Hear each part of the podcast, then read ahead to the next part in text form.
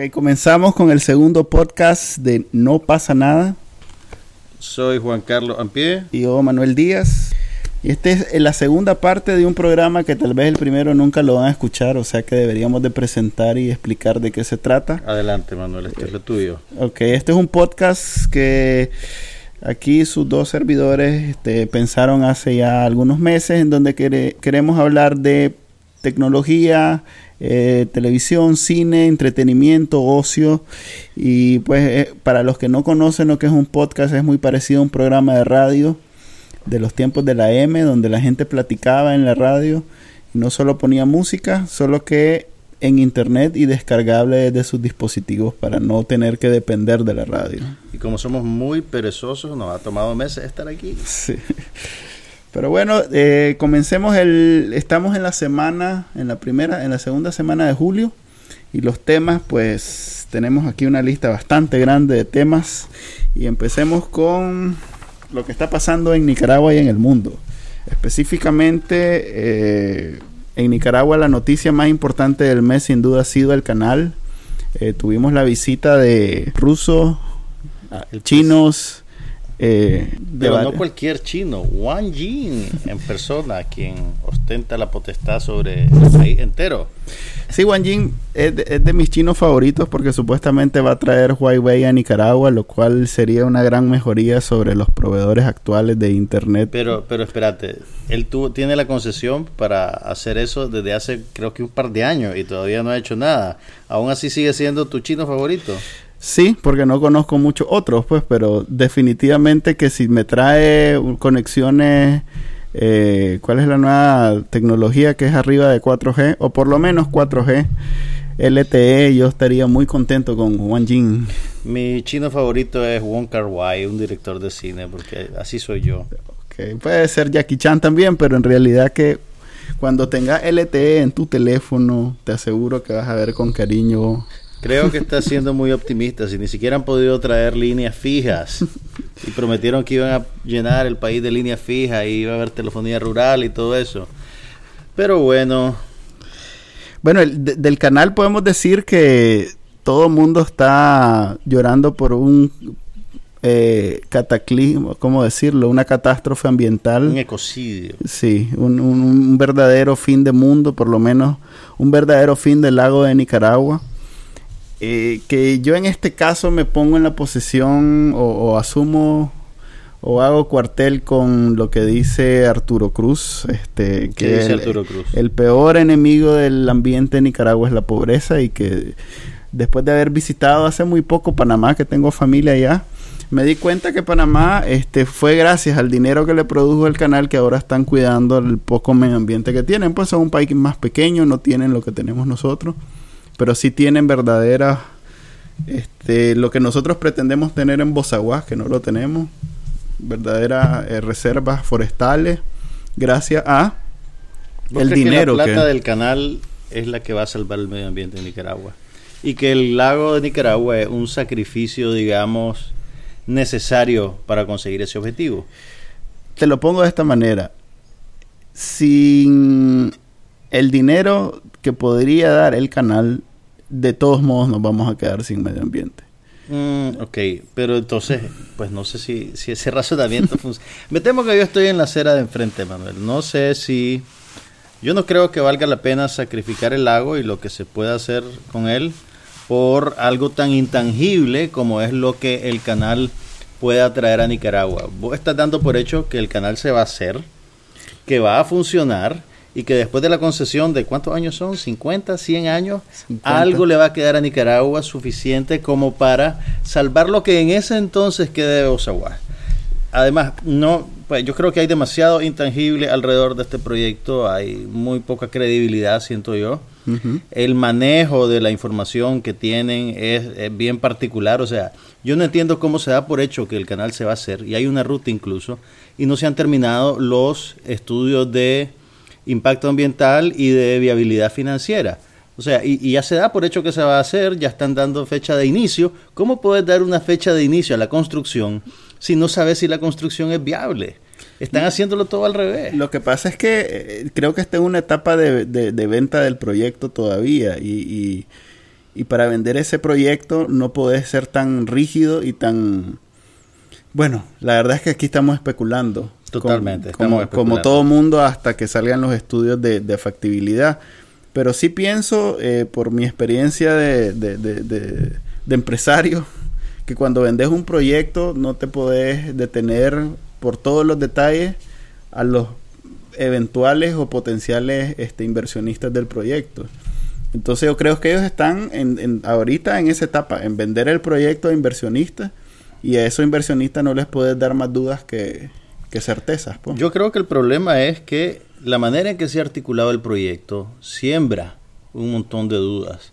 Eh, empezar por la manera en que se promulgó esta ley del canal que, le concede a Wang Jing eh, licencia para disponer del territorio nacional. Yo creo que cualquier inversionista serio que vea eso dice, ok, esta ley promulgada por este gobierno particular concede carta blanca para hacer este canal, pero este gobierno no va a ser eterno. ¿Qué pasa si viene el otro gobierno, otro gobierno después de este que está en otro Por eso hay que apurarse a firmar el contrato del canal. Pues. No, yo creo que por eso, si se va a hacer un canal en Nicaragua, tiene que ser un acuerdo nacional que no dependa únicamente de la voluntad de un gobierno o de un partido porque los, pues los, gobiernos no son eternos y bueno, quién sabe.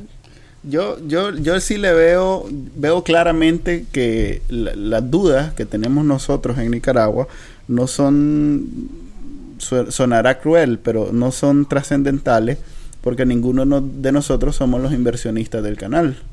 Eh, pero el otro día alguien pasó por mi oficina vendiendo acciones del canal. Me imagino que debe haber sido alguien que tiene total respaldo del, de la HKND. Eran, eran bien baratas. Sí. Te las daban con tu café, ¿cómo es? Tacita de café presto. 100 pesos valía cada una. ok, aparte de la, del canal que ya pues definitivamente para seguir especulando creo que todos los canales y radios y periódicos del país ya han, han tenido su agosto con el tema. Podemos hablar también de un tema un poquito menos serio que es, eh, bueno, el Mundial pasó, ganó Alemania, muy a pesar de los que íbamos con Argentina. ¿Vos ibas con Argentina? Yo me iba con Argentina. Tengo muy buenos recuerdos del 86, cuando ganó Argentina-Alemania. Yo estudié en el colegio alemán y fue maravilloso porque todos los profesores andaban en una depresión eh, de semanas. Eso que estás diciendo es terrible. Vos te deberías ir con Alemania por solidaridad porque estudiaste en el alemán. Todos mis ex compañeros y ex alumnos del alemán felices con que ganó Alemania, pero yo siempre recuerdo con cariño aquella meses de no de, relajación en el colegio porque perdió Alemania ante, ante Argentina en el 86. Que luego cuando ganó Alemania a Argentina en el 90, que pasó lo mismo que pasó ahorita, no fue lo mismo, pues tuvimos clase el día siguiente del mundial. Y... Creo que tenés que superar la secundaria, Manuel, ya pasó. no, fue en primaria, de hecho. Pero bueno, lo que nos dejó en Nicaragua, aparte de Oscar Duarte, que definitivamente se convirtió en una estrella y ya nos sentimos que estamos cerca de la Copa gracias a su participación en la selección de Costa Rica, es que eh, el verdadero Nica que se hizo famoso con el mundial fue el comentarista del Canal 2, entre otros, pues, que tanto criticaron en las redes sociales, pero él, este sí se ganó la Copa Nacional. ¿Y por qué se ganó la Copa Nacional? Marlon Rosales, estás hablando de Marlon sí, Rosales. Marlon Rosales, que todo el mundo lo critica por, por su parcialidad ante los jugadores de Argentina, hasta el equipo de Argentina y específicamente con Messi. Pero pues todos los, todos los comentaristas de fútbol tienen su propia preferencia. No podés pedirle a un comentarista eh, imparcialidad, ¿o sí?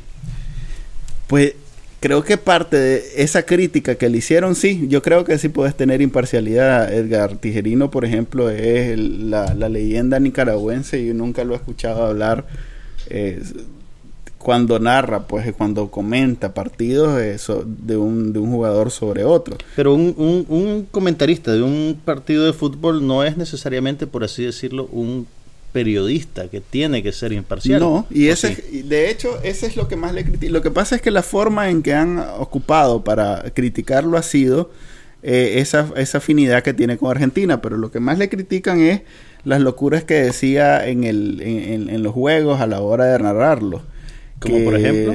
que ahí sí me agarras movido porque pues como no soy futbolista. Mira, yo no vi muchos partidos de, del Mundial, sin embargo, lo, lo, poco que llegué a ver, honestamente, más que molestarme los comentaristas, que en realidad es un trabajo bien difícil y es bien fácil sí. tirarles piedra hasta que te toca a vos estar ahí hablando durante dos horas y media sobre un acto, que, sobre las acciones de unos jugadores que están viendo en el campo. Uh -huh. Lo que más me molesta es que la gente se ponga a saludar como que si estuviéramos en la radio en los años 20, como que si fuera novedad. Entonces, en medio del partido te dicen, bueno, un saludo a, a Manuel Díaz, mi amigo que está oyéndonos desde la oficina de Listo Marketing. ¿Qué es eso? sí, esa era una de las... Bueno, fíjate que curiosamente uno que yo vi eh, estaban hablando sobre una, eh, que los invitaron a comer, que iban a llegar a comer ¿Qué sopa. Eso? ¿Qué, ¿Qué, me importa a mí? Yo quiero que me hables del fútbol. Ahora, lo que no entiendo es si ese es un asunto de nuestra cultura, de la idiosincrasia de las personas que están narrando, o si es una directriz de los medios de comunicación que manejan la licencia del mundial. ¿Vos, vos qué crees? No, eso es cultural, eso es de, comentaristas y narradores que viven al día. Lo que pasa es que nosotros no tenemos mucha experiencia, pero si vos oyeras béisbol, te darías cuenta que ese es trasladado, el, el estilo del béisbol a eh, la narración de un partido de fútbol. Ahora, tiene que ver con que el país es tan chiquito, porque si vos te pones a ver a los comentaristas de deporte ah, sí, sí. En, en, países grandes o que cubren grandes extensiones, como los que narran en Univision, los que narran en ESPN en Estados Unidos, nadie está mandándole saludos a Doña Mary en Tulsa, que está oyendo el partido por la radio mientras está cosechando su maíz. Pues, eh, no, no eh. entiendo. Sí, probablemente es una cuestión de pueblo chiquito que nosotros como tenemos es, esa maña de sentirnos que conocemos a todo el mundo y que todos somos parientes.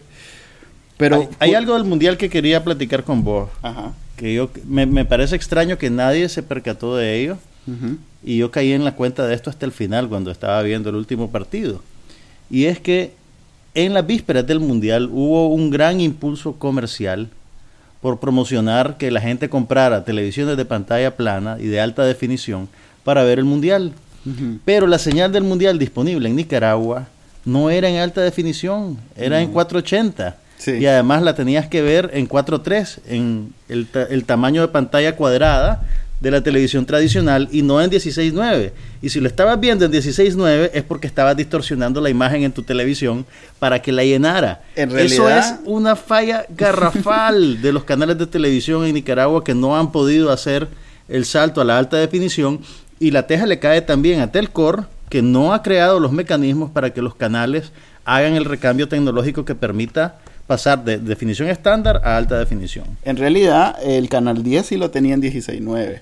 ¿Lo tenía en 16.9? Sí. Si vos tenías un televisor eh, eh, widescreen, pantalla ancha, pantalla ancha, podías apretar el botón y ibas a ver que se acomodaba muy bien la imagen. En no 19. te la distorsionaba, no, no. Hacía, no, parecía que la gente había ganado 10 libras de peso. No, y al contrario, si lo veías en la, en la resolución 4.3, te dabas cuenta que sí estaba como encogida la pantalla.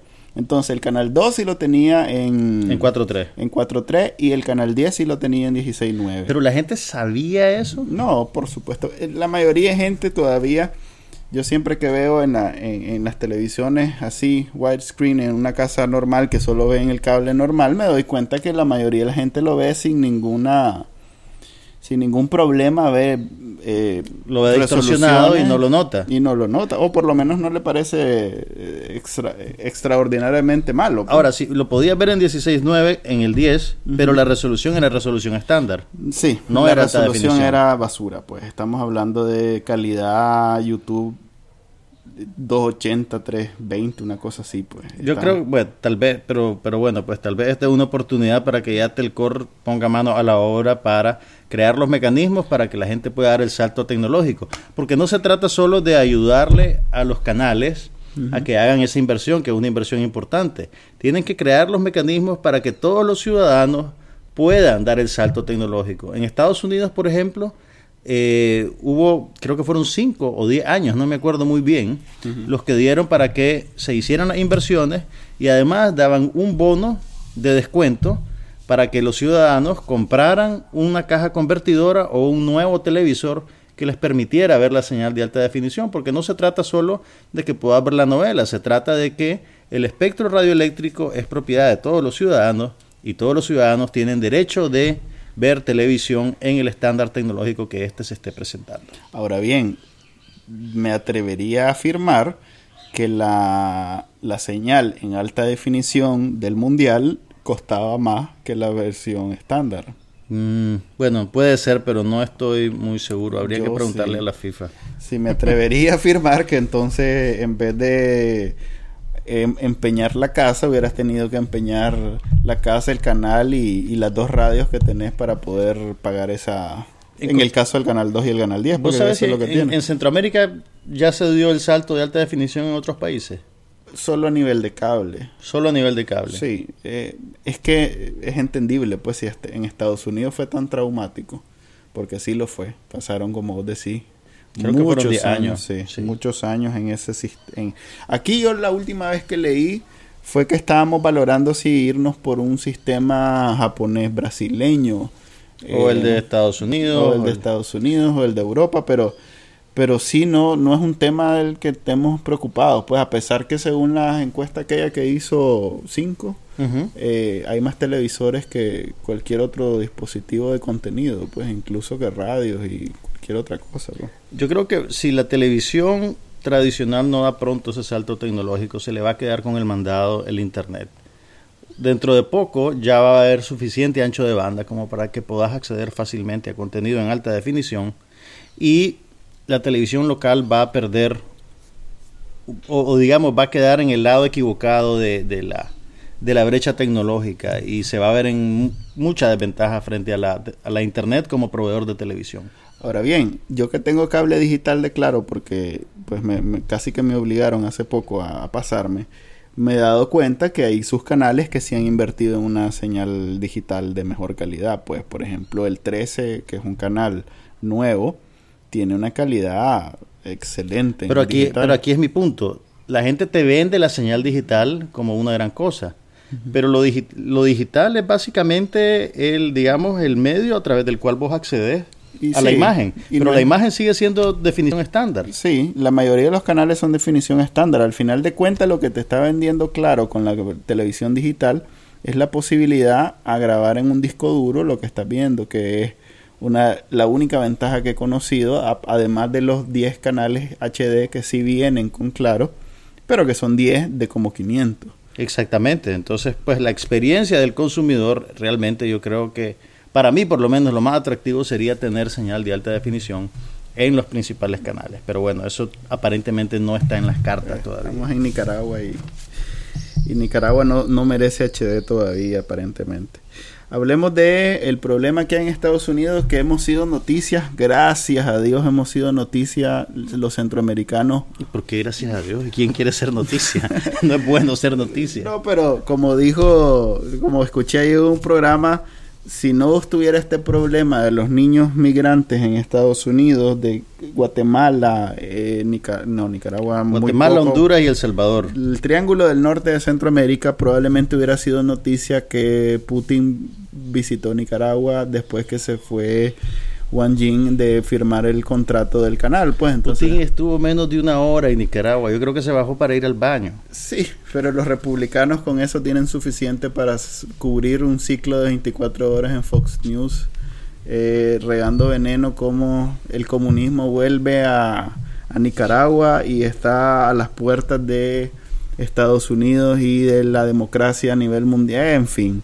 Este, Bueno, pasó de noche Putin aquí por Nicaragua. menos mal, ese, ese es mi punto. Y no tan menos mal, la verdad es que sí es lamentable lo que está pasando en Estados Unidos, que a partir de una ley que dice que no se pueden deportar personas o niños, no sé, no estoy muy claro de las, las especificaciones del texto, pero sí dice que si no son de México, entonces no los deportan. Entonces eso aparentemente sonó a aviso e, invitación a, los países de Centroamérica que también son migrantes y mandaron a todos sus niños a, cruzar la frontera de México primero y después llegar a Estados Unidos como no son de México técnicamente lo- los niños no los pueden deportar. No los pueden deportar, pero aparentemente la infraestructura que tiene Estados Unidos y además los procedimientos para hacer que estos niños queden han quedado copados por la cantidad de niños que llegaron de esta manera. Es que nadie se espera esa cantidad. A ver, ¿cuántos son? ¿100 mil? No, 60 mil, algo así. no han llegado a los 100 mil, pero sí son más de 50 mil niños que están eh, visitando, por ponerlo de alguna manera, Estados Unidos. Y definitivamente no, no estaba preparado el, el, organismo encargado de cuidar la frontera para cuidar niños. Pues hay fotos famosas que han rondado por toda internet donde sale el guardia, porque es un guardia, es alguien que cuida, es seguridad, con un niño como tomándole sus datos. Ahora, el, el, problema, pues para los Estados Unidos el gran debate es si este es un problema migratorio o un problema humanitario. Y a como se divide el espectro político, los republicanos, que tienen tendencia de derecha, abogan porque los niños sean deportados y los demócratas, que son más, eh, digamos, inclinados hacia la izquierda, abogan por un trato humanitario para los niños. Sin embargo, el presidente Obama se mantiene, quiere ah, lograr cierto equilibrio y se inclina aparentemente hacia la deportación. Pero yo creo que nosotros, en lugar de preocuparnos o de criticar a Estados Unidos por lo que decide hacer, lo que nos toca es vernos a nosotros mismos y entender qué es lo que está pasando en nuestros países para que esos niños prefieran arriesgar su vida o los padres de estos niños arriesguen las vidas de estas criaturas diciéndoles que se lleguen a Estados Unidos porque muchos de ellos son niños que tienen a sus padres migrantes en Estados Unidos y que básicamente lo que quieren es reconstituir su núcleo familiar. Sí. O los niños se ven amenazados en sus países por las pandillas, por la violencia y a la hora de poner en la balanza las cosas es tal vez menos peligroso para ellos aventarse a viajar solo hasta Estados Unidos que quedarse en su casa a merced de las maras o a merced de la violencia. Entonces, francamente, yo creo que en todo este panorama, los que quedan peor son los países centroamericanos que no pueden crear las condiciones para que sus ciudadanos quieran quedarse a vivir en sus países. Sí, y, definitivamente acabas de retratar muy bien la situación y, no veo esa crítica o esa autocrítica porque... Eh, la opinión. Pues, nosotros tenemos en este caso una posición bastante eh, ¿cómo decirlo? Eh, especial, pues, porque no somos los principales exportadores de niños en este fenómeno. Aunque sí hay... hay, algunas, decenas de niños nicaragüenses. sí hay nicas, pero no somos la mayoría de los niños que están allá no son nicas. Entonces, este, de alguna manera, eh, nuestra posición de observadores del fenómeno eh, se ha centrado en lo inhumanos que son los gringos por, por, por, no tratarte de X o Y manera a los niños.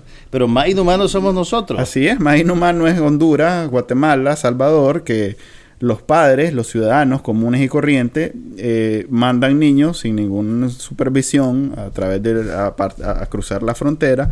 Uno y dos, los estados que no, no debe ser horrible vivir en esos países porque preferís mandar al niño por vereda a cruzar a Estados Unidos solo eh, para no pasar otro día más en, en, sus casas. Pues entonces ahí hay, ahí hay una... Todos los países de Centroamérica tienen que poner su arma en remojo. Y lo peor, que, que, lo vi hace un par de días, es que eh, ya hay graffiti en los lugares donde tienen los niños de, de las maras de, El Salvador, pues la Mara Salvatrucha que tiene presencia en Guatemala, Honduras y, y, y El Salvador.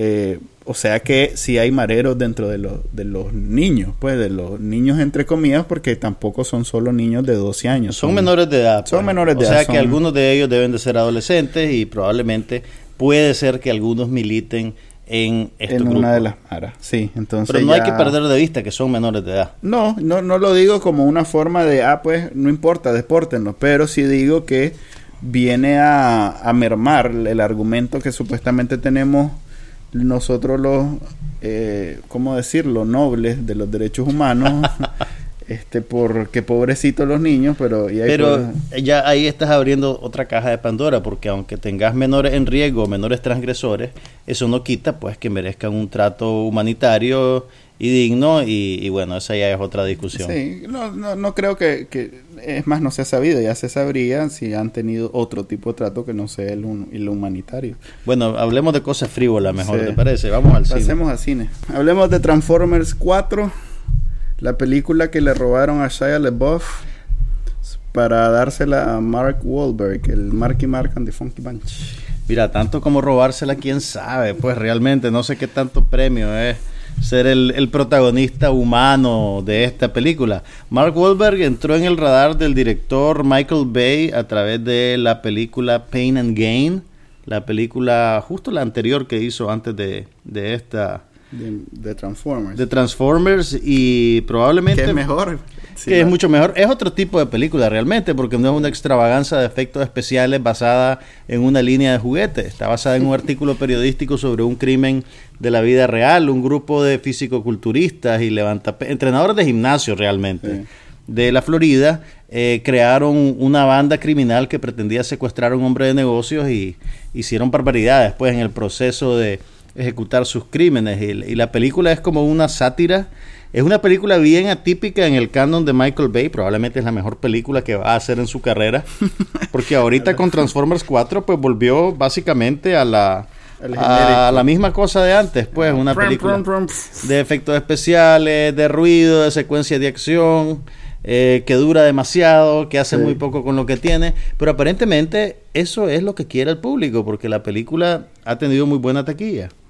Definitivamente que es una buena precuela a las dos que vienen, una secuela de las anteriores. ¿Qué? Espérate, ¿qué estás diciendo? Son tres. Ok, vienen tres películas más. Entonces, Así ¿vos crees es. que no, este... dos películas más. ¿Vos crees que este es Wahlberg como... firmó para tres películas. Wahlberg firmó para tres películas. Pero realmente yo propongo que en estas películas lo menos importante son los actores humanos. Realmente yo no siento que haga ninguna diferencia Mark Wahlberg sobre Shia LaBeouf. Yo sí siento que, a ver, yo creo que los personajes humanos son los que hacen de un montón de, de tiempo perdido eh, algo memorable, porque sí, eh, por, lo, por lo menos el, el, actor cómico que solo dura la mitad de la película, Ajá. eh, que no me acuerdo ahorita su nombre. Stanley Tucci. No, Stanley Tucci es en... Sí, de hecho también es cómico, no me había puesto a pensar, pero estoy hablando del que sí es cómico, este Stanley es un actor. Sí. Y puede hacer... Ah, vos decís el que hace el papel JT, del surfista sí. que... Ok, ok, ok. Ya te- ese es alivio cómico. Ese es alivio ese, cómico ese es mi puro. punto. En esta película, los actores de carne y hueso lo que hacen es ocupar un arquetipo que más allá de lo que la, de la función básica del arquetipo, no tienen vida interna. Entonces tenés al héroe Ajá. que se va a validar a través de la película. Antes era Shia LaBeouf, ahora es Mark Wahlberg. Tenés a el Ah, sí, alivio no. cómico La- y después tenés a los antagonistas que en este caso son Stanley Tucci que hace como una caricatura de Steve Jobs y tenés también a Kelsey Grammer que es como un halcón de seguridad ultraconservador Sí. que quiere explotar la tecnología de los Transformers para hacerse superpoderoso o, o algo así porque realmente no importa realmente la película se trata de crear oportunidades para que vean a los robots malmatándose entre ellos pues. Pero te aseguro que después de tres horas de ver ruido y... Luces. escuchar, escuchar ruido y ver luces eh, yo creo que eh, fue intencional que dije ver ruido porque es ruido. No, no me refiero a, a- al... Sí me refiero al ruido, pero también me refiero... hacerlo de vuelta hacerlo de vuelta Me refiero a, a lo que pasa en la pantalla que no es nada que puedas describir. Mira, yo, yo tengo un problema con estas películas y es que en la memoria se me hacen como una sola mengambrea. Por eso digo, es ruido. no, no, no me es- acuerdo, o sea, me acuerdo vagamente de que Shia LaBeouf tenía un problema de... de De adolescente, de ¿no? adolescente, de definición personal, y que su papá y su mamá lo humillaba, y después su jefe lo humillaba, y entonces toda su relación con los Transformers era como para, para redimirse como persona y ser, el- como decía Seinfeld, el maestro de su propio dominio. Sí. Eh, ahorita Mark Wahlberg también es, digamos, Algo un, un hombre pare- un hombre que está en una situación similar porque a pesar de que ya es más maduro, Pues tiene una hija y la quiere controlar y no tiene dinero y su granja está fracasada. Entonces él tiene que validarse como hombre de éxito. Y todo este cataclismo de los Transformers básicamente sirve para eso. Pero estás perdiendo de vista que en, en los momentos que salen humanos hablando entre ellos hay humor. Pues, Hay humor sí y lo, mejor, lo mejor proba- probablemente si hay algo rescatable en esta película es Stanley Tucci. Sí. es muy simpática la caricatura que hace Steve Jobs porque digamos que va a contrapelo de la, del discurso popular que tiene a Steve Jobs convertido en una especie de Jesucristo. Pues Eh, todo el mundo ahora eh, venera la, la, la carrera y la imagen de Steve Jobs y lo que Steve Jobs hizo. Y en realidad no es muy diferente de Bill Gates, pues realmente. Sí, y, y podemos también... Incluso, fíjate que puedes argumentar que Bill Gates ha hecho más cosas buenas que Steve Jobs porque Bill Gates está invirtiendo mucha de su fortuna en salud para los niños de países en desarrollo. Steve Jobs nunca hizo nada de eso. No hizo un iPhone, sí. Por, mucho que, por mucho que a mí me gustan los productos Apple, realmente en el gran balance de las cosas, probablemente siento que tiene más peso el trabajo humanitario que hace Bill Gates que el trabajo innovador que hizo Steve Jobs. Esta semana se estrenó El Planeta de los Simios, Confrontación. A ver, saquen lápiz y papel para que entiendan esto. Es la segunda película del Ocho. segundo ciclo de una franquicia De que empezó a finales de los 60 o principios de los 70. No sé, pero sale en Mad Men, o sea que sí fue en los 60. Bueno, sí fue en los 60. Entonces, aquí tenemos, bueno, ya no sale James Franco en esta Sale en versión. foto, sale en Sale, foto. sale en foto, sale Sí. en foto James Franco. eh, No y sale Mark Wahlberg. no, que- no sale Mark Wahlberg, que es Mark Wahlberg protagonizó una reinvención fallida Sí. que de la, de la, de la serie que se hizo a principios de los 2000. Ujú. Ah, realmente, bueno, esta nueva franquicia, por así decirlo, no, no, no sé si se equipara con la primera. Yo era muy niño cuando, cuando la vi, pero me acuerdo de las películas, me acuerdo que había una serie animada también. Eh, la película del planeta de los simios, protagonizada por James Franco, que salió hace tres años, pues me parecía que estaba bien, pero realmente pues no, no, no, no, no me movió mucho el piso. Lo, lo mejor que tenía esa película era la tecnología y la naturalidad con que se movían los simios creados por computadora y que eh, el protagonista era encarnado por Andy Serkis, que regresa a esta nueva película eh, interpretando al personaje de César, que es el líder de los De los simios. de los simios. Andy Serkis, por cierto, es el mismo que hizo el Gollum en la serie de El Señor de los Anillos. Así que tiene mucha experiencia creando personajes virtuales. Debo decir que si tienen al- alguna preferencia por dramas que no son chick flicks, como decirlo en español, que no son necesariamente ¿Qué vas a decir? Ay, no, ¿qué vas a decir? No, ver, Manuel. es no. un drama, es un drama para los que no ven drama. Es- Ah, ok, ok. Es una un buena, drama. esta o es sea, un- estás metiendo al, al drama como género en la misma bolsa que El las películas diseñadas para la demografía femenina. sí, Creo que tus generalizaciones son No, eh, trágicas. eh, claro que toda generalización es, es medio equivocada de- desde el momento que es generalización. ok, lo, lo que querés decir es que esta película Este es un buen funciona drama como un para- drama sí. para el público en general. Es un buen drama para los que no ven drama. Esa sería mi, mi apreciación de la película. Tiene mucho corazón.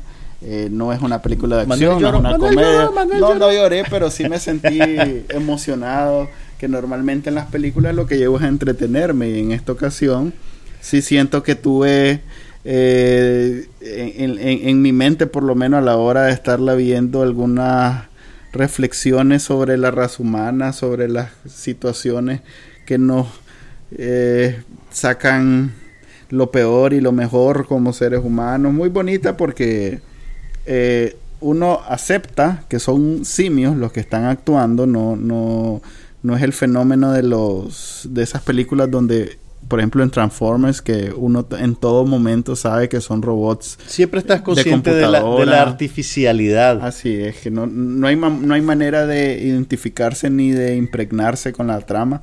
En este caso sí me sentí en algún momento eh, solidario y totalmente Bendecido, identificado. prosperado. no a ese nivel, pero sí me sentí que la trama me estaba hablando a mí y, y sí logré a- llevarme mis reflexiones sobre lo que decían, o sea que, y sobre lo que pasaba, o sea que sí se las recomiendo si no son fanáticos del drama. Se pueden irla a ver como, con la premisa que es una película de acción y de, y de ciencia ficción. Y ya Yo no- saben que van a tener una, una buena historia. Yo no creo que, que la bueno, primero no, no creo que tengan que haber visto la película anterior para entender No, para esta nada. nueva película. Realmente, técnicamente está muy bien lograda y yo estoy completamente de acuerdo con lo decís, con lo que decís. La, la producción y los efectos especiales que se utilizan para crear estos personajes, a los simios, quiero decir, es muy buena. Es tan buena que pasa desapercibida, digamos. Sí. No, una vez que te metes en la película no estás consciente de que estás viendo una animación digital o hasta qué punto lo que ves es artificial o real. Sin embargo, yo creo que la película tiene un problema y es que sus personajes virtuales son más interesantes que los personajes de carne y hueso. No sé, hay, tal vez este es un buen ejemplo de ver lo que aporta una estrella a una película, porque me parece que el actor Jason Clark, que es, digamos, el protagonista humano de la película, es el líder del... Que es un actor de, de acción en Él, realidad. él es un actor, yo, yo diría un actor de reparto, él es muy bueno en películas como por ejemplo Zero Dark Thirty, Pero sobresale en las... En en y sobresale en películas de acción, pero yo siento que él no tiene el carisma necesario para anclar esta película como lo tendría, irónicamente, Mark Wahlberg, por ejemplo. Mm. Entonces yo siento que la película se queda un poquito renca por eso. Y también tengo un problema con la- el hecho de que este universo que retrata la película es un poco anticuado en cuanto al papel que le dan a las mujeres. Si vos te fijas, están reducidas al papel de, de- de- de- cuidadoras o de madres. Tenemos el personaje de Cordelia, que es, digamos, la compañera de César, el líder de los simios, y básicamente ella está teniendo un mal parto y está reducida, digamos, a su función reproductiva. Sí. Y en el lado de las mujeres humanas, tenés a Kerry Russell, que es la compañera de Jason Clark, y que lo que ella hace, pues ella es como, como enfermera, como doctora, cuida a los heridos. Te, te juro que no me acuerdo cómo se llama el personaje. Yo creo que, que, que, que esa, esa es una señal pues de, de, de, de- la atención que le pone la película. Y yo creo que la limita como personaje. Pues yo, yo Sí, y en realidad es el mejor actor de la película. y en la colonia, no, el ¿no? yo creo que el mejor actor de la película es Gary Oldman. Ah, bueno, sí. Bueno, que es uno de los líderes de la, de Sí. la, de la, por lo menos es el personaje más interesante y más redondo, lo siento que pasa yo. es que vos no has visto The Americans de Kerry Russell. Ah, bueno, la serie con Kerry Russell. Pero Ah, sí. mi punto es que incluso en la colonia humana, todas las posiciones de poder que te retrata la película están ocupadas por hombres. Sí. Entonces, a, la- a- a esta película yo siento que le falló un poquito el, el enfoque de género, como decimos, en el mundo de las ONGs. Y que sería bastante actualizado porque en realidad ya no, ya no pasan esas cosas en el mundo real, pues. En- en- ya no ya, ya las mujeres no ocupan esos espacios secundarios en, en las estructuras humanas hoy en día y, en la película pues no tiene mucho sentido. Es más, en Nicaragua eh, que hay tanta igualdad, aunque puede ser criticable si, si con tanto feminicidio eh, es, es un avance, pero sí definitivamente yo tengo rato de no ver una marcha que no sea organizada por mujeres, pues, y, y- y eso es un, un avance en cuanto al género, porque me da la impresión que son los ciudadanos con más poder y más Beligerantes. beligerancia. pues. Bueno, ese, eso es lo que pensamos del planeta de los simios. Y la próxima semana el cine va a estrenar en Galería Santo Domingo un documental de producción nacional que se llama El canto de Bozaguas, De Calais Producciones. de Calais Producciones. Es- y bueno, si ustedes son fanáticos de la cuneta Son Machine, sepan que Matute, el percusionista de la cuneta, viaja a Bozaguas con un equipo de técnicos de audio de nacionalidad norteamericana para recopilar la música de los pueblos mayagnas que viven en la reserva de Bozaguas. Esa es la premisa del, del documental. Eh, eh, en realidad yo no he tenido oportunidad de verlo. Yo sé que vos sí ya lo viste. Pero sí tengo en la memoria el trailer y parte de este, la nota que publicaron Calais Producciones. Y me pareció este, muy... eh, La palabra sería eh, eh, timing, muy apropiada en, sobre todo con esta noticia del, del canal, sobre todo con esta este ambiente que estamos viviendo en Nicaragua de, preocuparnos por, por, nuestra tierra, nuestro lago y todo lo que nos da la naturaleza. Y sin duda los jóvenes han sido como la punta de lanza de todo este movimiento. Y, que, y para mí es, es un, un buen esfuerzo y le vaticino pues por lo menos un éxito en términos políticos. Mira, yo creo que va- primero, bueno, pueden leer en Confidencial Digital mi crítica de la película. Y eh, yo creo que la tienen que ir a ver al cine porque la fotografía es muy linda. Realmente nunca había, nunca han visto Bozaguas de la manera en que lo retrata esta película. El trabajo de sonido que hizo Ricardo Willock y los técnicos norteamericanos que viajaron a Bozaguas es realmente impresionante. Y el equipo de sonido que hay en el cine, créanme, vale la pena que la vean en el cine definitivamente. Eh, lo que más me gusta de esta película es que yo siento que es novedoso el enfoque de centrarse en la cultura de los pueblos mayagnas, pero con mucha especificidad.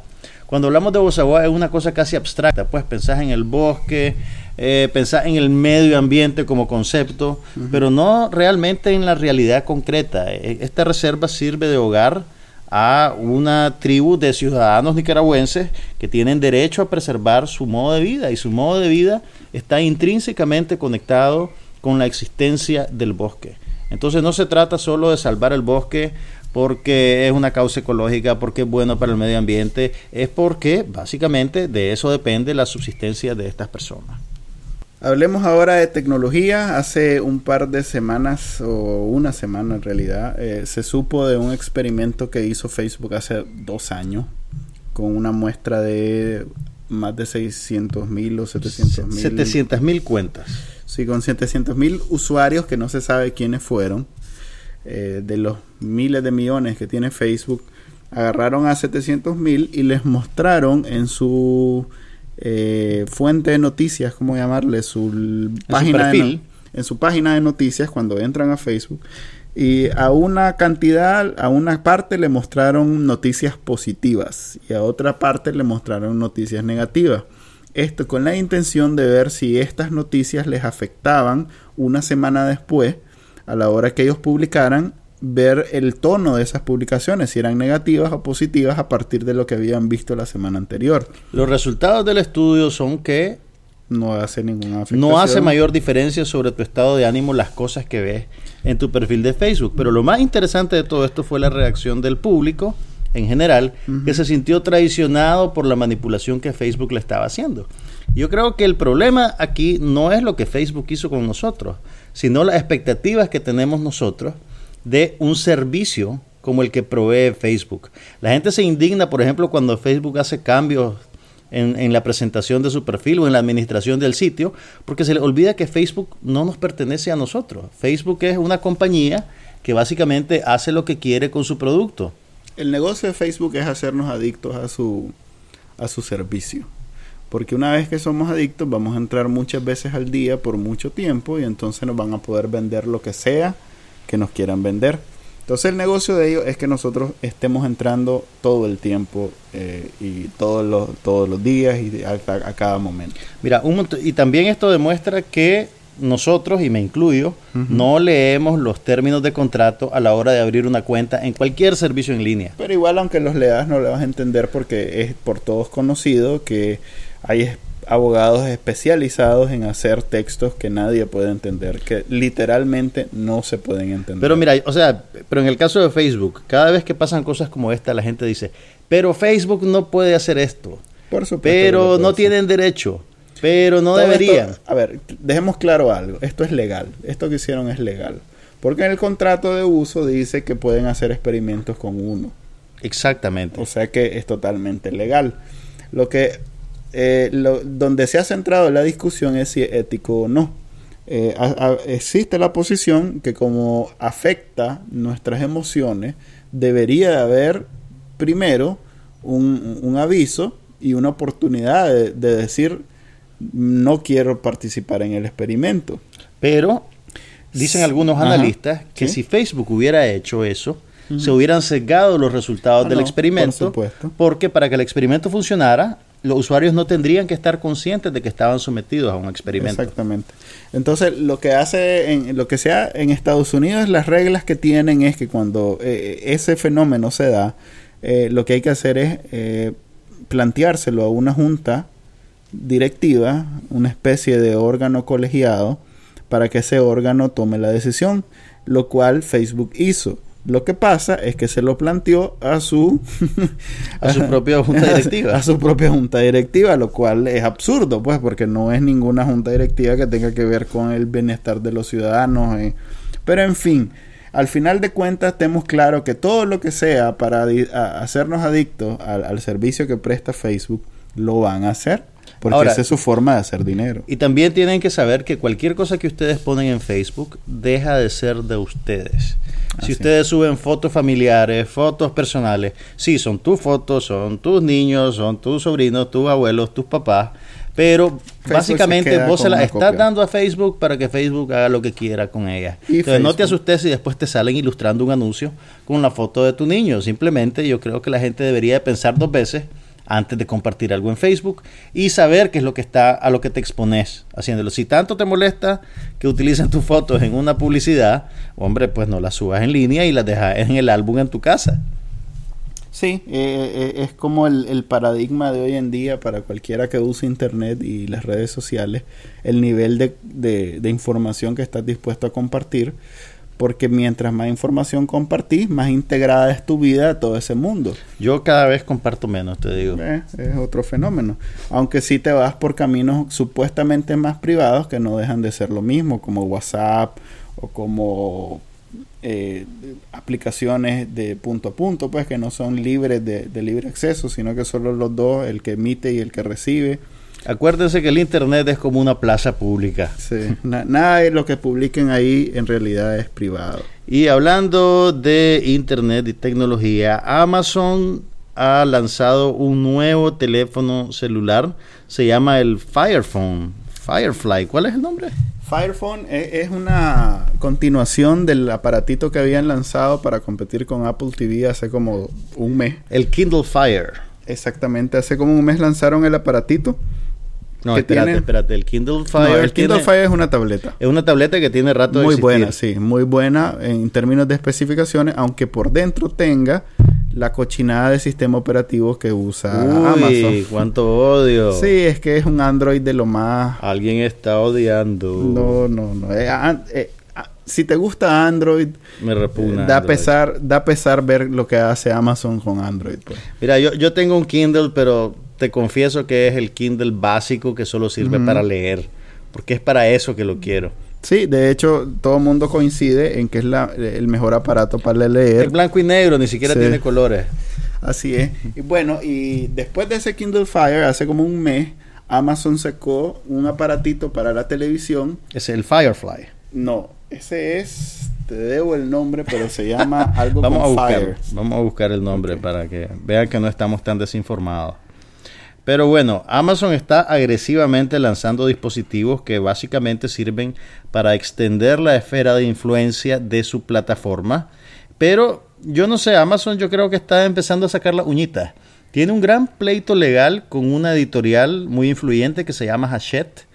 Y lo que está haciendo Amazon básicamente es que está retardando la entrega de libros de esta editorial porque se enfrascaron en un pleito sobre el precio que Amazon le asigna a las versiones digitales de sus libros. Entonces, básicamente, en vez de sentarse a negociar o a llegar a un acuerdo, lo que hizo Amazon fue tomar como rehenes los libros de Hachette. Y si ustedes quieren comprar un libro de esta editorial en Amazon, les va a salir un mensaje que dice este libro se vende, eh, no lo tenemos en inventario, lo recibirán hasta dentro de cuatro o seis semanas, que es básicamente la muerte comercial para estos libros. Claro, siempre pueden ir a otra tienda, pero bueno, Amazon está sentando un precedente en el cual ellos se erigen como los árbitros de la distribución de libros y ese es un problema muy serio, siento yo, para la industria del conocimiento. Esto no pone en una buena luz a Amazon. En efecto, ese problema que tiene con editorial francesa, creo que es. Es francesa, pero obviamente pues tiene, su, representación en Estados Unidos. y Exactamente, el autor Malcolm Gladwell, que es uno de los autores más vendidos en, libros de hoy en día, es, el, es uno de los rehenes. Es uno de los rehenes de este fenómeno. Él y Stephen Colbert. Cierto, en, Colbert, en el Colbert Report salió eh, eh, el mismo Colbert haciéndole propaganda a una a una autora así de, de, menor importancia diciendo una, una, nueva autora una mujer que estaba promocionando su segunda novela. Entonces no solo son las estrellas por así decirlo como Gladwell y Colbert sino incluso los escritores emergentes los que son víctimas de este fuego cruzado entre dos compañías. Pero realmente a todos los consumidores les debería de preocupar que una empresa que tiene que está erigiendo un poder monolítico tenga este nivel de influencia. Sí, de eh, como decís vos, está sacando las uñas, nadie se esperaba este este este comportamiento durante de Amazon que tiene por mucho este, las mejores calificaciones en términos de servicio al cliente. Usted, a mí me gusta mucho Amazon, tengo un Kindle, eh, tengo suscripciones a varias revistas a través de ellos, pero pero no, no me gusta que hagan eso, pues realmente. Y si en Nicaragua existieran más librerías que vendieran los libros que me interesan, básicamente yo preferiría ir a una tienda a comprarlo antes que estar promoviendo ese estilo de negocios que ellos quieren hacer. Ahora bien, se hace difícil volviendo al tema del teléfono y del aparato de televisión que se llama Fire TV. Eh, tanto Fire TV como el nuevo teléfono que se llama Fire Phone, eh, ambos son una especie de vitrina para que puedas comprar eh, fácilmente los productos los productos que vende Amazon, tanto productos digitales, virtuales, como productos reales. Pues. Ahora, eso es un poco negligible para nosotros porque hay, un, hay una gran barrera para acceder aquí fácilmente a productos que vengan importados de Estados Unidos porque la aduana básicamente te retiene todo y te cobra un premium por encima. Entonces realmente la utilidad práctica de Amazon para nosotros es relativa. Sí, pero siempre está el pariente que viene en la otra semana. Y que, te, traiga la encomienda. Que trae la encomienda y te ahorras 50% de lo que vale aquí. Pues de hecho, esa es una de las ventajas de este teléfono, que lo venden por dos características principales. Una de ellas es que es 3D lo cual no deja de ser un gimmick, pues una, una especie de truquito. Es un truquito que realmente se ve bonito, pero yo creo que después de tres minutos ya te acostumbras a él y realmente deja de ser... Así es, pero la otra característica es una tecnología que se llama Firefly, que es básicamente un, una especie de asistente virtual que una vez que lo tenés en el teléfono te permite cualquier producto que veas, ni siquiera tiene que ser el código de barra como en algunas aplicaciones que ya existen cualquier producto que viaje que lo señales con la cámara del teléfono, te va a aparecer inmediatamente información de ese producto en ¿Y por cuánto lo puedes comprar en Amazon? Así es. Entonces, ese asistente virtual es como Siri del iOS. Exactamente. En el, en el sentido que es, eh, es no, no para aplicaciones dentro del teléfono, sino para productos dentro de la tienda de eh, dentro de la tienda de Amazon. Pero, pero ¿qué tantas cosas compra, compra uno en Amazon como para decir que vale la pena comprar ese teléfono? Lo que pasa es que si andas en el súper y de pronto ves un producto, querés saber cuánto vale. Y si te sale más barato en Amazon. Sí. Pero eso funciona en Estados Unidos porque vos no vas a hacer tus compras del, del súper en Amazon. No. claro, eh, como te digo no, no, no es pensado en No es pensado para pues. nosotros. Ahora, sí me llama más la atención el servicio de suscripción que inauguró Amazon, se llama Kindle Unlimited, y por 9.99 dólares al mes tenés acceso a más de medio millón de libros. O sea, ya no tenés que comprar el libro, en teoría, simplemente pagas esa mensualidad y puedes leer un montón de libros. Pero pues, habría que ver si esa lista va a incluir eh, los libros nuevos, los libros de Stephen King o quien sea que sea, digamos, tu, tu escritor favorito y si vale la pena. Yo no, no estoy muy seguro, fíjate, a mí todavía me gusta el libro, el libro de la vieja escuela, el libro así que el de papel que lo podés agarrar en la mano. Eh, una, una de las ventajas del streaming, eh, que es eso más o menos, que en vez de comprar un, un, un, DVD para ver una película, simplemente pagas en Netflix la mensualidad y tenés acceso a todo el catálogo de películas que ofrece Netflix, es que eh, poco a poco te vas acostumbrando a no tener que comprar nada. Y, los libros todavía son ese pequeño, esa isla que quedaba de contenido que no, no tenías, no podías comprarlo de esa manera, que tenías que pagar por cada uno de los productos. El problema del streaming es que nosotros, pues aquí en Nicaragua, que es un mercado chiquito, estamos todavía eh, limitados por las zonas de distribución. Entonces realmente la oferta que tiene el consumidor en Estados Unidos es muchísimo más amplia que la que tenemos nosotros. Si vos te fijas en los títulos de películas que están disponibles en la tienda de iTunes para Nicaragua, son muy parecidos a los que vienen a la cartelera del cine. Entonces básicamente la oferta de nosotros es bien homogénea. Aunque siempre hay maneras de de alcanzar el contenido que a vos te interesa. Por ejemplo, en, recuerdo un tutorial que hicimos y aquella herramienta que te... ah, bueno, en, en bacanalnica.com Manuel acaba de publicar un, un libro de instrucciones, digamos, para que puedan descargar cualquier contenido que quieran del internet. Diferencia de descargar, que ya teníamos una guía para descargar. Ah, no es para descargar. No, es para streaming. Es para streaming, ok, ok. Está pensado en esos que ven Netflix, dicen que 8 dólares al mes es demasiado y que de todos modos no tiene todas las películas, lo que acabas de decir vos, básicamente. Sí. Eh, su legalidad, pues no, no la puedo defender, pero sí es la forma en que todo ciudadano de tercer mundo está consumiendo contenido hoy en día en... Y ese es el problema ético que yo tengo con el asunto este de las, las regiones de distribución y las ventanas de protección para los cines y distribuidoras.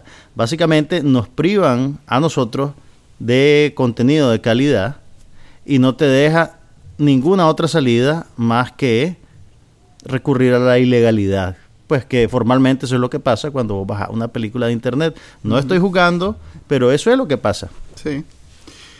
Eh, ahí está la guía por si la quieren seguir. ¿En qué dirección, Manuel? No, en Bacanalnica, con que busquen guía para ver películas y series van a encontrar en toda su esplendor como mil pasos. Pero bueno, es la única no es manera. No, eh, no es la única. Ya un par de usuarios pusieron ahí sus recomendaciones alternativas que implican tener aparatos un poquito más modernos y sofisticados, pero esta guía está pensada en que si tienen una netbook en la que ven Netflix, están en capacidad de ver este otro sistema que es XBMC, un programa que se llama XBMC y que les va a permitir ver cualquier cosa en streaming sin necesidad de bajarlo hasta con subtítulos, pues, lo cual es para los que no hablan inglés es una ventaja. Y bueno, hay muchas cosas que pueden ver y bajar. Hay un montón de series nuevas. Ahorita estamos como en una era dorada de la televisión y a cada rato salen series nuevas que exigen ser vistas. Ahorita acaba de estrenarse una serie producida por Guillermo del Toro, el director mexicano que se hizo famoso con películas como El laberinto del fauno, Cronos, Hellboy y la reciente Gigante del Pacífico, Pacific Rim. Esta serie se llama Strain y es un thriller sobre una enfermedad contagiosa, Manuel, sobre una epidemia. Sí, algo así. Apenas lleva un capítulo y, y es de FX y aparentemente ya le renovaron temporada con un capítulo.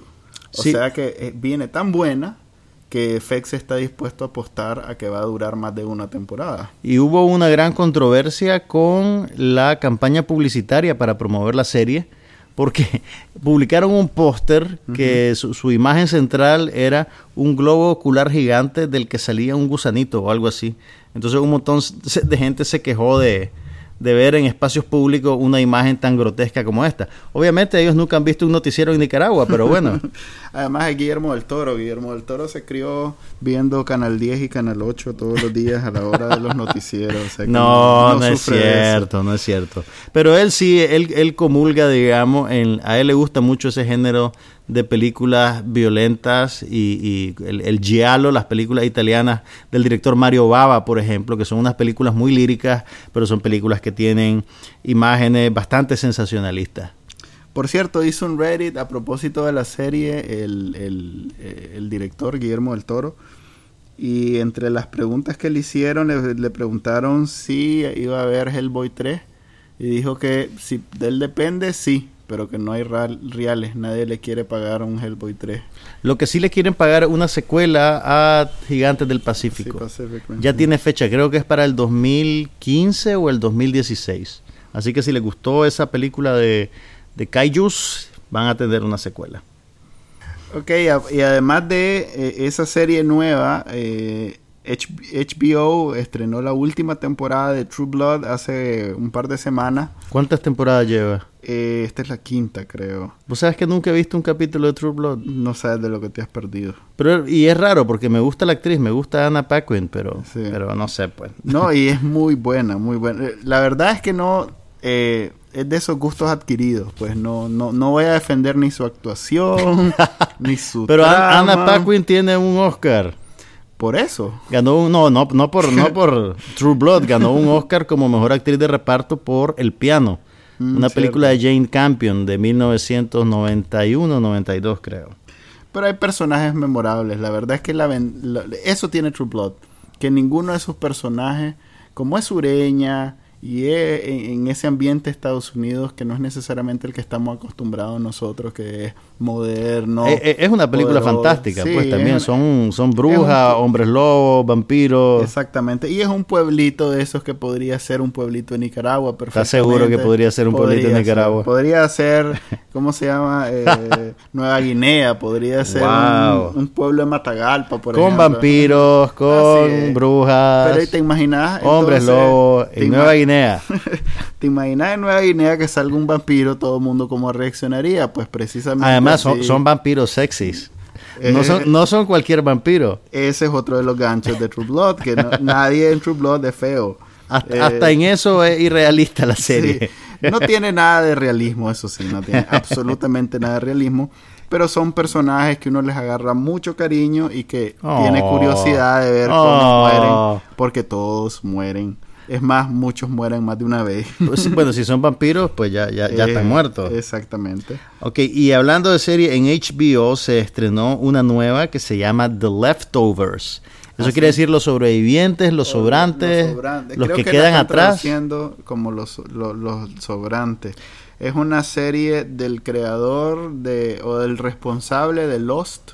¿Eso, ¿Eso es bueno o es malo? Es bueno porque Lost tuvo un, un- un- un se- un ejército de seguidores importante hace Pero la gente quedó un poquito enojada con la resolución con de el Lost, ¿no? final de Lost, pero la serie cuando se estaba desarrollando todo el mundo estaba encantado con verla y esta se supone que como es en HBO todavía más Tiene cierto nivel de, calidad. de calidad. Está basada en una novela de un escritor norteamericano que se llama Tom Perrotta. Eh, el nombre no suena mucho aquí, pero él también hizo una novela que se convirtió en una película hace unos cuantos años que se llama Little Children, eh, Niños Pequeños. Nunca vino al cine, pero está disponible en Netflix si la quieren ver, es una buena película.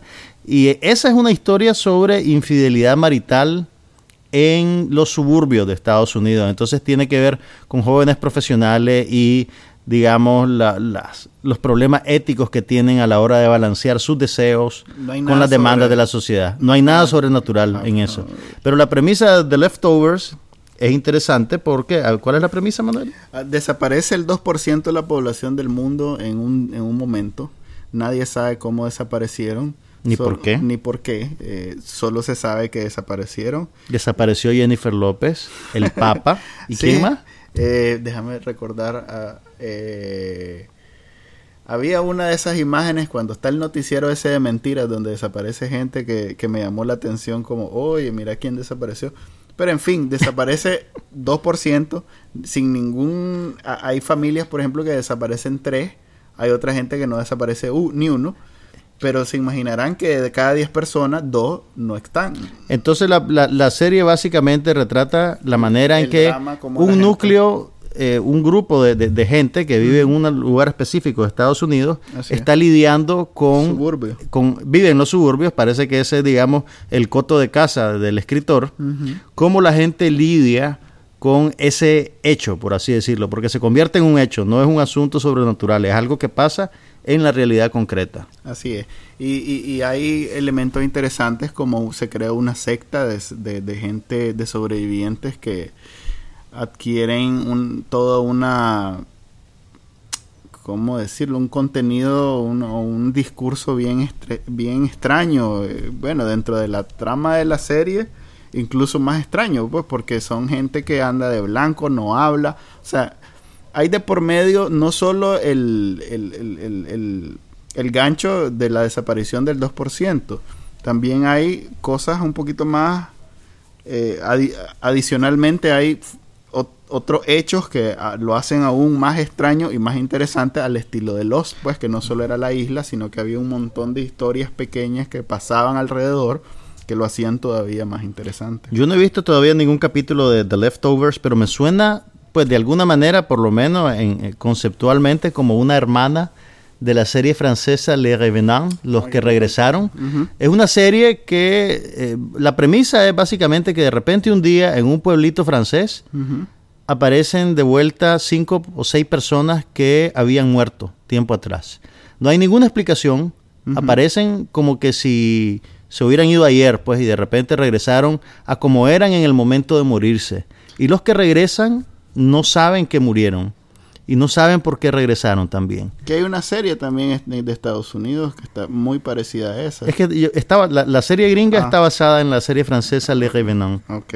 Entonces, No sé si lo estoy pronunciando bien. eh, Hace años que no. Mi francés que abandoné mis clases no. de francés.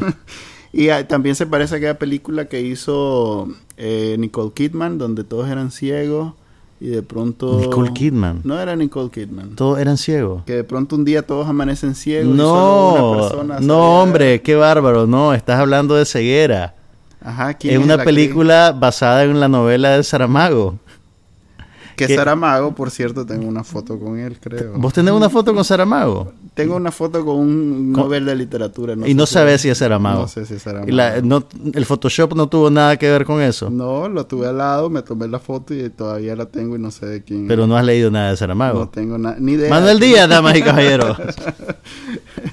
Pero sí me recuerda esa película. ¿Quién era la actriz? No era No, Nicole no. Kidman tampoco, era Julian Moore. Ah, O sea, cierto, está cierto. equivocado en De- tantos de- niveles. De señora Blanca. Estoy equivocado Señora Blanca, señora Blanca, pelirroja. Sí, estoy- todas se ven iguales para mí. Bueno, eh, ah, bueno, y esa película la dirigió el mismo director de Ciudad de Dios, el brasileño eh, Fernando Meireles. Y si la pueden ver es una buena película, pero el libro es mejor. La versión eh, gringa de Le Revenant se llama Resurrection, o sea, Resurrección. Sí. Y está de moda esa temática porque, bueno, está The Leftovers, está Believe, está Strain, está aquella del domo que de pronto aparece en una ciudad eh, de Estados Unidos, también un suburbio. Hay de esas películas donde eh, en la vida normal y corriente eh, de pronto pasan cosas extraordinarias y, y el- la trama se trata de cómo reacciona la gente ante, ante esta situación, pues, y, y muy parecido tal vez a Walking Dead, que es como la más exitosa. Pero eso es de un apocalipsis zombie. Sí, pero todas son básicamente lo mismo, donde... Todos es están una- traficando con la mortalidad, por así decirlo. O con qué pasaría si pasa esto, valga la redundancia. Que, ok. que ¿Cómo reaccionaríamos nosotros, ciudadanos comunes y corrientes, si pasa esto tan extraordinario? Como que aparece de pronto un domo encima o que desaparecen 200, como es el 2%, que, o que de pronto se muere. Podemos y- escoger cuál es ese 2% que va a desaparecer. No. Sí, no. Eh, y entonces, sí, está, está de moda, es, mi, es lo que he observado. Y las comedias cada día desaparecen más. Sí, sí, no, lo que pasa es que yo creo que está floreciendo, creo que está floreciendo un tipo de comedia bien particular que yo la llamaría la comedia de la mortificación, que la puso de moda The Office, la versión original de The Office de Ricky Gervais, Ujú. que se produjo para la BBC, Ujú. eh, digamos que impuso este estilo en el cual tenés personajes bien negativos, Ujú. eh, y que además por sus propias limitaciones como seres humanos eh, terminan en situaciones mortificantes pues que y que de alguna manera buscan que el espectador se identifique con estos personajes negativos y al mismo tiempo eh, goce de las situaciones difíciles que se hacen pasar a ellos mismos. The Office gringa iba más o menos por esa línea, pero también tenés VIP ahora, la serie sobre la vicepresidenta de Estados Unidos, protagonizada por Julia Louis Dreyfus. Sí. Tenés Parks and Recreation. Tenés un montón de, de series que más o menos trafican con, con ese tipo de, de relación y con ese tipo de personaje. Y si te fijas, casi todas están filmadas como que si fueran un documental. Son Sí, sí. filmadas con cámara a mano, con así como con, con los personajes hablándole Modern directamente Family a la también. cámara. Modern Family tiene un poquito de eso, Sí. aunque Modern Family es un poquito más amable con sus personajes, pues no, no es tan ácida como, como la versión original de The Office. Ya. Bueno, no soy fan de, de ni de Office ni de Park and Recreations, pero sí soy fanático de Community. Y, Y Community se, se volvió a salvar de la cancelación. Parece que se va a hacer realidad la consigna de, de los fans de Community que decían seis temporadas y una película. Que es una. un- es algo que dice uno de los personajes de, de, de Community dentro de la serie sobre otra serie que supuestamente estaba viendo en, en- en- eh, que se llamaba The Cape, que obviamente no llegó ni a la segunda temporada, pero que él decía que iba a tener seis temporadas y una película. Entonces Yahoo TV va a producir la sexta temporada de Community. Así y es. también la película. Ya se sabe si van a hacer la película o no. Sí, aparentemente el, el- el trato es una temporada y una película. Y la gente ve Yahoo TV. ¿Cómo hago para ver Yahoo TV? Mira, se supone que Yahoo es, sigue siendo uno de los portales o el portal más visitado en Internet, pero es, es una cuestión generacional. Pues si, si vos conociste Internet en los 90, Yahoo TV... La sí, marca de Yahoo es fuerte. Sí, Yahoo es algo para vos llamativo. Yo tengo un problema con Yahoo. Yo no sé por qué razón. Bueno, Yahoo sabe que yo estoy en Latinoamérica. Entonces, si yo entro al portal de noticias de Yahoo, me pone unas noticias sobre la farándula sudamericana, pero lo más amarillista que se te ocurra.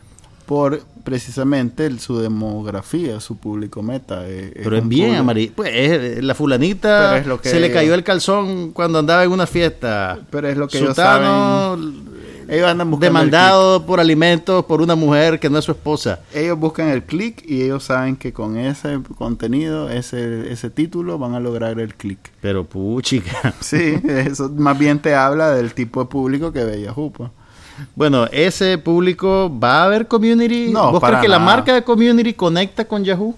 Creo ¿O es una cosa de sobrevivencia nada más? Es una cosa de sobrevivencia. Ahorita eh, el, el Sony, que es el, el que está como eh, a la cabeza de, de, Community, estaba desesperado y no tenía nadie más donde poder eh, acudir y, y, después que Hulu, otro proveedor de, de series parecido a Netflix, no, no, les dio carta blanca, cualquiera que les diera iban a hacer el, el esfuerzo y se los dio Yahoo que tiene el dinero, eh, tiene la distribución. y quiere, y quiere digamos, tener un, programa insignia, porque no lo tiene. No lo tiene Netflix tiene un montón, tiene House of Cards, tiene Orange is the New Black, tienen Hemlock Grove. De hecho, Amazon incluso tiene sus programas. Amazon tiene también sus programas. también. O sea que el único, Crackle, que es de Sony, tiene sus programas también, que en, en, los, en los televisores y en los PlayStation de Nicaragua.